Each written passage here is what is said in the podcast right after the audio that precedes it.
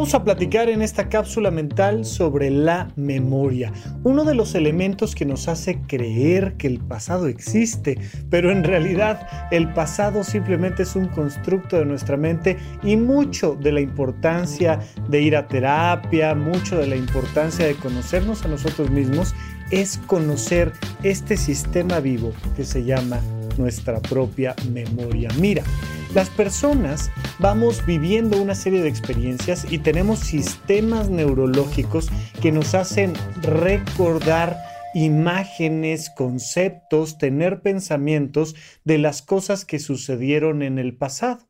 Sin embargo, el primer gran error es creer que nuestra memoria funciona igual que una cámara de video o una cámara fotográfica, que, que funciona, que, que todo aquello que recuerdas fue tal cual lo recuerdas. Eso no es así, prácticamente nunca es así. Tu cerebro va haciendo una interpretación de lo que va viviendo. De principio, cualquier cosa que vivimos, vamos a suponer que en este momento, este, ya sabes, hay, hay, un sismo, o en este momento hay una fiesta, o en este momento estás presentando un examen, lo que sea que esté pasando, pues resulta que tú estás captando unas cosas más que otras y pasa por un filtro de interpretación esa memoria que tienes tú, esa captación de las experiencias que tienes, está diseñado para modificar tu conducta hacia adelante. No está diseñado para ser un, un testigo perfecto de lo que pasó. De hecho, N cantidad de veces las parejas se pelean porque están discutiendo una memoria contra la otra. No, te dije que a las seis y cuarto pusieran las seis catorce y yo ya estaba ahí. Claro que no, yo me acuerdo perfecto de haber visto mi reloj y eran las 6:26. No es cierto. Mira, aquí está el mensaje donde yo te dije que llegaba en cinco minutos y te lo mandé a las 6 y 10 y, y empiezan a discutir. De hecho, si quieres resolver un problema en pareja, tienes que plantearlo hacia el futuro, porque siempre que hablas hacia el pasado, lo único que vas a hacer es recrudecer el conflicto. ¿Quién tuvo la razón? ¿Quién está diciendo la verdad? ¿Quién es quien su interpretación es correcta y de quién la interpretación es falsa. La memoria es fundamental entenderla precisamente como un elemento vivo, pero así como las parejas pueden discutir por cuáles son los detalles históricos de un evento, así muchísimas personas están discutiendo con ellas mismas por los detalles históricos de un evento. No, es que a mí nunca nadie me ha querido, es que a mí siempre me han abandonado, es que a mí siempre me dejan atrás. Y cuando te pones a analizar a detalle las experiencias de la persona, le dices, oye, pero aquí no te dejaron atrás, pero aquí no te abandonaron, pero aquí tú me estás diciendo que sí llegaron. No importa, porque, porque yo me acuerdo que el día importante fue el día que sí me abandonaron.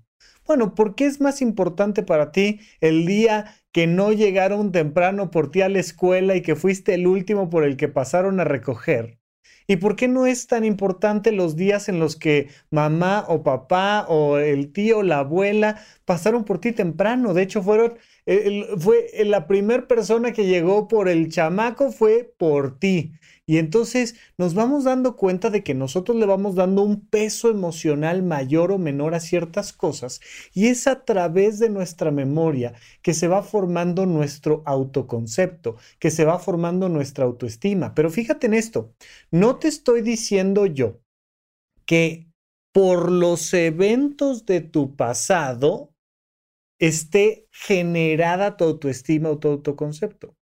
Te estoy diciendo que por tu memoria se genera tu autoconcepto y tu autoestima.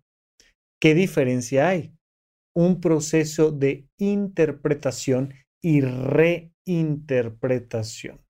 Una persona puede contarte su propia historia como, como muy mala suerte, como lo peor que pudo haber pasado mientras que otra persona te puede haber contado este, de manera muy graciosa cómo le fueron pasando cosas y cosas y cosas. Y la misma persona te podría contar de manera heroica todas las cosas que ha superado. ¿De qué depende? Del tono, de la manera en la que tú te hablas a ti y en la forma en la que tú interpretas los hechos. Date cuenta que muchas veces tenemos una predisposición a entendernos de, de, cierta manera, como fracasados o como personas exitosas o como lo que tú quieras. Cuando tú vas a terapia, vas, entre otras cosas, con un profesional que te ayude a mejorar tu relación con tu memoria, no a cambiar tu pasado, porque absolutamente nadie puede cambiar la historia. Mientras no hayamos diseñado ya máquinas del tiempo que nos permitan regresar y modificar la historia, pues lo único que le puedes cambiar a la historia es su interpretación. De hecho, hay personajes en el mundo de la política, de la economía, de la ecología, que son expertos en decirte no Sí, es verdad, los hechos fueron así, pero la interpretación correcta es esta. Y entonces yo no soy villano, sino que soy héroe, yo soy el salvador. Dicen que la historia la escriben los vencedores, por eso siempre es, y al final ganamos. Pues sí, si, te lo cuenta quien ganó, si te lo cuenta el que más personas mató, pues por supuesto que te va a decir que, que todo salió perfecto, que todo fue una maravilla. Tenemos que entender esto para preguntarnos ¿Qué cosas de nuestra memoria nos están afectando? ¿Cuáles son los procesos de interpretación que nos están haciendo daño a nosotros? ¿Dónde nosotros como individuos estamos malinterpretando nuestra propia historia? ¿Dónde estamos diciendo que ya, que no podemos más con nuestra vida porque nosotros nunca vamos a lograr, porque siempre nos va a pasar esto, porque lo que tú quieras. Una manera muy, muy clara de poder ir trabajando con esa interpretación es ir contando los hechos principales de los que tienes recuerdo para de ahí, fíjate en esto, obtener el conocimiento para cambiar tu vida hacia adelante. Normalmente las personas leen su propia historia, se echan un clavado a su propia memoria diciendo, a ver, voy a, voy a sacar una lista de todo lo malo que me ha pasado. Este novio me engañó, el otro novio me abandonó, el otro me hizo gaslighting, el otro me ghosteó y empezamos a utilizar términos, ¿no? Este, no rara vez me dicen, no, Rafa, fíjate, yo soy hija de un narcisista y, y soy esposa de un sociópata y tal. Y les encanta ir haciendo el listado de todas las malas personas que han pasado por su historia. Esa es una manera de vivirlo. Pero otra muy diferente es, ok, voy a voltear hacia atrás, voy a analizar todo lo que ha pasado y cada cosa la voy a convertir en un aprendizaje. Oye, en primero de primaria aprendí a leer y en segundo a escribir y en tercero aprendí matemáticas y y cuando yo volteo hacia atrás y veo mi historia como, como el currículum que me ha ido creciendo y fortaleciendo como persona, pues entonces digo, ah, mira, dado que tengo este currículum de vida, ahora estoy capacitada, ahora estoy capacitado para esto otro. Pero si yo logro darle un cambio de interpretación a cada cosa que me va pasando, entonces puedo girar la cámara hacia adelante y entonces utilizar mi memoria como el elemento principal de mi autoestima.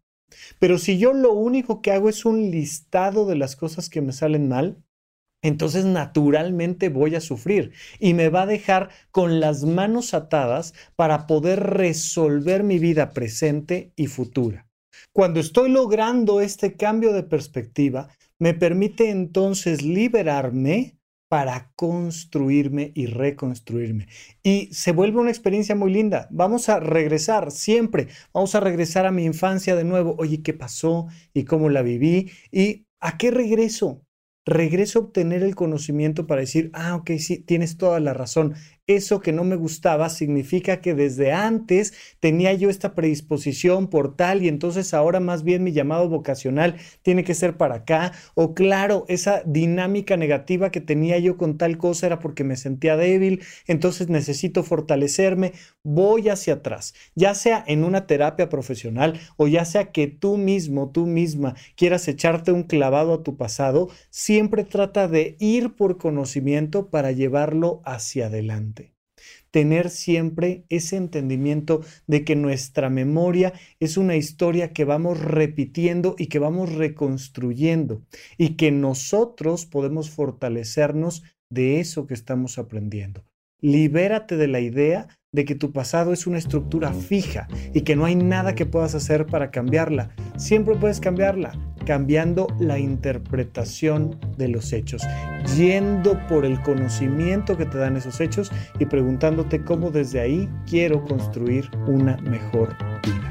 Gracias por escuchar Supracortical. En verdad me interesa muchísimo conocer tu opinión sobre este episodio o cualquier otro que quieras platicarme. Puedes encontrarme como arroba Rafa Rufus en Twitter, en Facebook y en Instagram. Quiero darte las gracias por escuchar Supracortical y sobre todo por suscribirte y seguirme donde sea que estés escuchando este programa y así te puedes enterar todo el tiempo de nuestros próximos estrenos.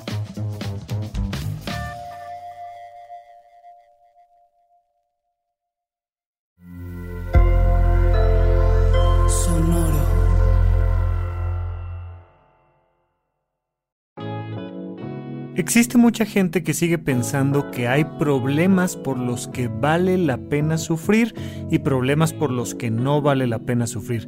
Eso que tú me estás contando, eso no te debería de hacer sufrir. En cambio, lo que a mí me pasa, eso sí es algo que hace que una persona sufra.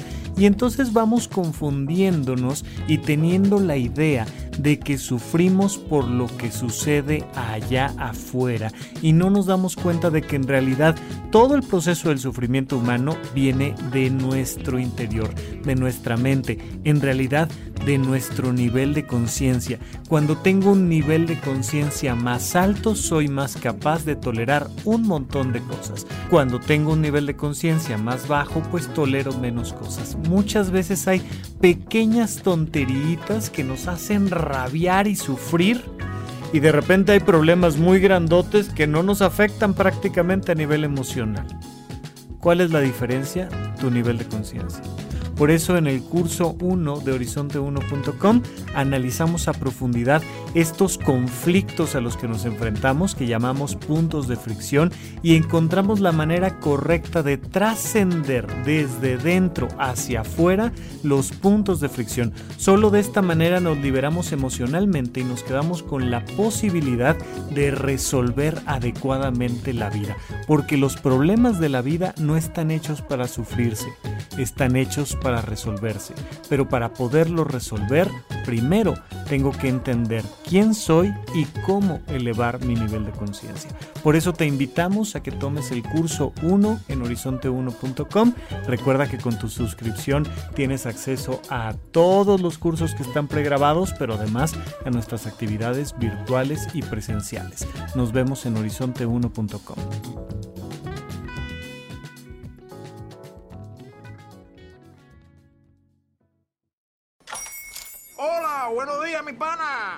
Buenos días, bienvenido a Sherwin Williams. ¡Ey! ¿Qué onda, compadre? ¿Qué onda? Ya tengo lista la pintura que ordenaste en el ProPlus app. Con más de 6.000 representantes en nuestras tiendas listos para atenderte en tu idioma y beneficios para contratistas que encontrarás en aliadopro.com. En Sherwin Williams somos el aliado del PRO.